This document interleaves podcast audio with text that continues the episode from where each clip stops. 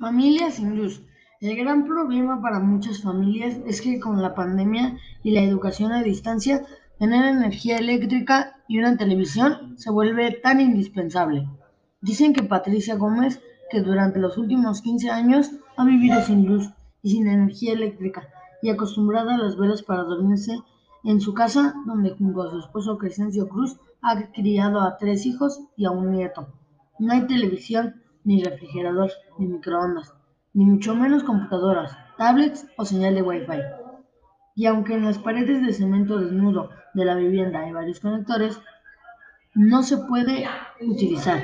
Vive en la colonia Terremoto, en la perpena de la capital de San Luis Potosí, más concretamente en el Terremotito, que está en las afueras de esta colonia periférica.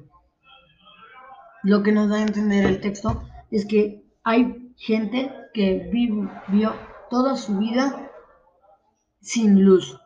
Y eso es un grave problema porque los niños necesitan educación y que sepan las cosas.